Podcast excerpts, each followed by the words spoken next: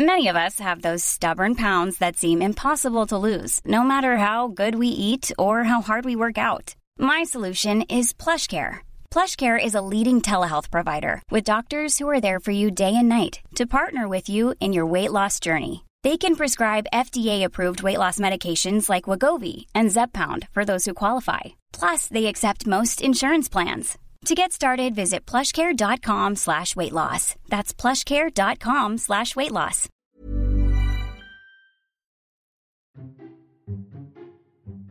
Esto es Memorias de Pez, un podcast en el que hablamos de historia y geopolítica de forma clara, sencilla, objetiva y sobre todo muy divertida. Y aquí tienes una nueva historia. Hace tiempo hablamos de cómo la Unión Soviética fue la primera nación en poner en práctica el comunismo a gran escala, y cómo de la mano de Stalin esta vivió un crecimiento económico sin precedentes a golpe de industrialización. Sin embargo, el sueño comunista no duró mucho, y apenas 70 años después de su nacimiento, la Unión Soviética colapsó, y se convirtió en 15 países diferentes, y su caída dio comienzo a un nuevo orden mundial. Pero, ¿cómo ocurrió todo esto? ¿Qué llevó a la URSS a ser el país con mayor crecimiento del mundo a acabar colapsando? ¿Por qué el comunismo fracasó? Pues ponte cómodo, cómoda, que ahora mismo te lo cuento.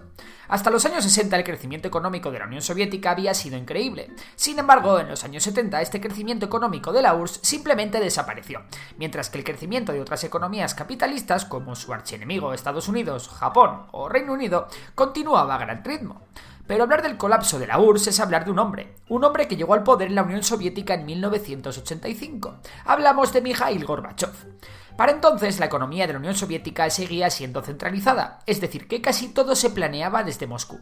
Además, la hasta entonces potente economía soviética se había convertido en una economía tremendamente ineficiente. ¿Por qué? Bueno, pues Moscú se marcaba objetivos estratégicos y mientras estos se cumpliesen, no les importaba derrochar tremendos recursos en esto. Os pongo dos ejemplos. La Unión Soviética quería competir de tú a tú con Estados Unidos e imponer su modelo de sociedad. Para eso, la URSS tenía que marcar territorio y alardear de un arsenal nuclear que pudiese hacer frente al gigante norteamericano. Bien, pues ambas potencias iniciaron una carrera armamentística costosísima. ¿El problema? Pues que Estados Unidos se lo podía permitir y la Unión Soviética no. Algo parecido ocurrió con la carrera espacial, en la que si bien la Unión Soviética consiguió varios hitos, como mandar el primer ser vivo o el primer ser humano al espacio, el precio a pagar por esta sería demasiado alto. A la par que la Unión Soviética se armaba hasta los dientes y su economía se estancaba, el nivel de vida del ciudadano medio seguía siendo considerablemente más bajo que en las potencias capitalistas. De hecho, la importancia de la industria de bienes de consumo de la Unión Soviética jamás, jamás se acercará a la de Estados Unidos. Además de este derroche de recursos, la economía de la Unión Soviética tenía dos grandes problemas más. El primero de ellos era la enorme burocracia impuesta por una élite del Partido Comunista que tenía como objetivo mantener los privilegios de esta élite. Todo valía con tal de seguir contando con el favor de los máximos dirigentes, y esto dio lugar a un importante grado de corrupción, y a un constante falseamiento de las estadísticas oficiales, ya que no cumplir con un objetivo podía significar en muchos casos el tener que pasar unas largas vacaciones en Siberia. Por otro lado estaba la falta de competencia que hacía a las empresas estatales no tener incentivos para innovar ni para ser eficientes, ya que, hicieran lo que hicieran, no iba a venir otra empresa a quitarles el mercado, y por tanto las empresas no temían por su supervivencia. En este contexto entra un personaje que será el verdadero protagonista de la Unión Soviética, Sí, os he hablado ya de él, Mikhail Gorbachev. Este fue el secretario general del Comité Central del Partido Comunista de la Unión Soviética toma ya con el nombre del puesto, desde 1985 hasta 1991, y el jefe de Estado de la Unión Soviética de 1988 a 1991. Gorbachev destacaba por ser el líder soviético más abierto de todos cuantos ha habido. Gorbachev era comunista, sí, pero creía en la reducción de la burocracia y en una economía más abierta al mundo. Para conseguir que la Unión Soviética adoptase este comunismo más abierto, purgó las instituciones y puso al frente del gobierno a diferentes altos cargos que tenían ideas parecidas a las suyas. Entre estos estará el mismísimo Boris Yeltsin, que más tarde será el presidente de Rusia. Vale, ¿y cómo mejoró la Unión Soviética su economía? ¿A qué nos referimos con que ésta se abrió? Bueno, pues para empezar, Gorbachev mejoró sus relaciones diplomáticas con Estados Unidos, reduciendo el gasto en la famosa carrera armamentística. También la URSS redujo el número de tropas militares que tenía en los países satélites del este de Europa y anunció su retirada de Afganistán, una costosísima guerra conocida como el Vietnam soviético. También comenzó a exportar sus ingentes recursos a todo el mundo y a comerciar, algo que le venía de perlas a la economía soviética.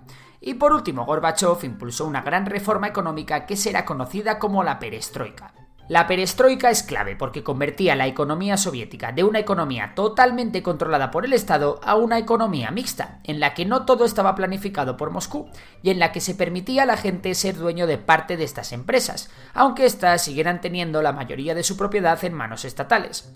Además, los precios y la producción dejarían de estar controlados por el gobierno. La verdad que todo esto parecen buenas noticias, ¿no? Pues sí, pero no. Abrir la economía era una magnífica idea para seguir creciendo. El problema era cómo hacer esta transición. Y efectivamente al gobierno de Gorbachev este cambio le vino grande. Sin las subvenciones del gobierno muchas empresas quebraron y la economía empezó a fallar. Muchos productos directamente se dejaron de fabricar y pronto se empezaron a ver colas en los supermercados. Esto provocó que el Estado comenzase a tener menos ingresos, simplemente porque el frenazo económico supuso menos ingresos en forma de impuestos para el gobierno. Esto hizo que la Unión Soviética comenzara a endeudarse un montón, y las cosas tenían tan mala pinta que cada vez le costaba más que otros estados le prestasen dinero. La URSS estaba yendo directa a la bancarrota. La pregunta es, ¿podría el nuevo sistema mixto implantarse antes de que la Unión Soviética quebrara? Para acelerar el aperturismo de la Unión Soviética, Gorbachev también impulsó unas reformas políticas que tenían como objetivo mejorar las libertades individuales. Estas reformas, que recibieron el nombre de Glasnost, traían consigo la libertad de prensa y la transparencia informativa, de la que hasta entonces en la Unión Soviética no había ni rastro. De hecho, Gorbachev soñaba con acabar con el totalitarismo y realizar una verdadera democratización de la URSS. El problema es que se juntó el hambre con las ganas de comer. Es decir, se juntó la crisis económica provocada por la transición al modelo de economía mixto con las mejoras en la libertad individual, por lo que la gente tenía vía libre para informarse sobre la situación del país y sobre todo para protestar. Los primeros en protestar no fueron los soviéticos, sino todos los países del este de Europa que si bien eran independientes, también tenían regímenes comunistas y dependían en gran parte de la URSS. La primera revuelta en estallar fue la de Polonia en 1988. Más tarde Hungría haría lo propio, y finalmente le tocó el turno a la República Democrática Alemana. Una revolución popular finalmente acabó con la caída del muro de Berlín en 1989, y por fin Alemania acabó celebrando elecciones y volvió a ser unificada. Algo similar ocurrió con Checoslovaquia, donde el gobierno comunista también cayó tras una oleada de protestas conocidas como la Revolución del Terciopelo. En Bulgaria, el gobierno inició una serie de reformas liberales antes de que hubiese grandes manifestaciones, y la transición hacia el capitalismo fue mucho más calmada. Mientras que en Rumanía, el dictador Nicolae Ceausescu fue detenido y ejecutado tras un nuevo levantamiento que fue apoyado por parte del ejército y que dejó cerca de mil muertos. En menos de dos años, el panorama europeo había cambiado completamente, y la Unión Soviética estaba mucho más sola que nunca. En 1990, el gobierno soviético pensó que para evitar estas protestas que habían afectado a todo el este de Europa, lo mejor era llevar a cabo unas elecciones libres en las que no solo se presentase el Partido Comunista. ¿Y qué creéis que pasó? Pues la competencia entre partidos por atraer al electorado funcionó para revitalizar políticamente la Unión Soviética. No, eh, no, no fue así, perdón. Toda la gente que estaba descontenta por la crisis económica de la URSS votó por partidos independentistas, ya que recordemos, la Unión Soviética no era un país homogéneo, sino una unión de 15 repúblicas. Donde más triunfó esto fue en Lituania, donde los independentistas arrasaron y proclamaron la independencia de Lituania.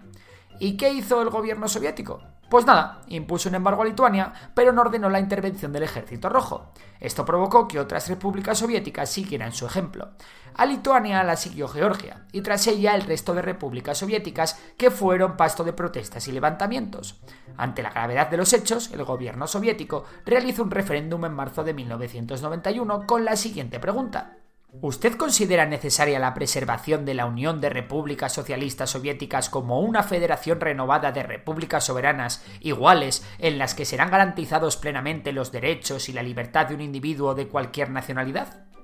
A pesar de que ganó el sí con una participación muy importante, diferentes repúblicas añadieron preguntas acerca de su propio autogobierno e independencia. Por ejemplo, Rusia preguntó si los rusos querían que la propia Rusia tuviese su propio presidente. Viendo lo que estaba pasando, los sectores más prosoviéticos conspiraron para dar un golpe de Estado que devolviese la unidad a la URSS. El problema es que el golpe de Estado encontró la oposición de la población civil y del propio presidente de la Federación Rusa, Boris Yeltsin. Tras este negro episodio, los prosoviéticos perdieron aún más fuerzas y todas las repúblicas soviéticas se apresuraron a declarar su independencia entre agosto y diciembre de 1991, siendo Kazajistán la última en hacerlo. Gorbachev anunció en un discurso por televisión la caída de la URSS. El comunismo había fracasado.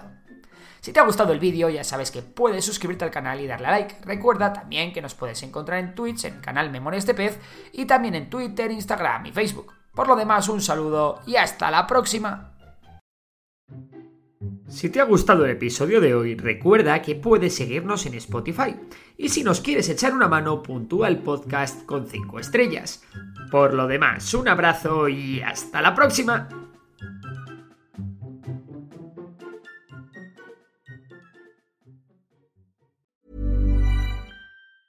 Ever catch yourself eating the same flavorless dinner three days in a row?